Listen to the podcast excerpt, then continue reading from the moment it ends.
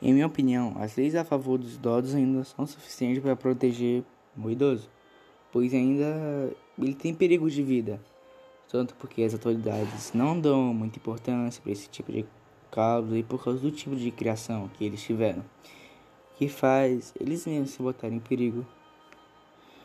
Em uma pesquisa, mostra que os brasileiros com mais de 60 anos ainda consomem produtos alcoólicos, que são produtos que não garantem saúde, ainda mais para pessoas que, com mais de 60 anos.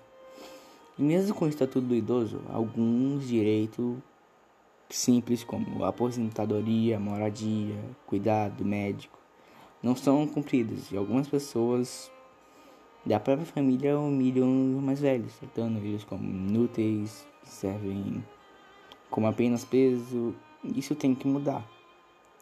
As autoridades e a população devem se atentar aos idosos tratá-los bem para que, no futuro, os que fazem isso atualmente não venham a sofrer. No... É isso aí. É, tchau. Pronto.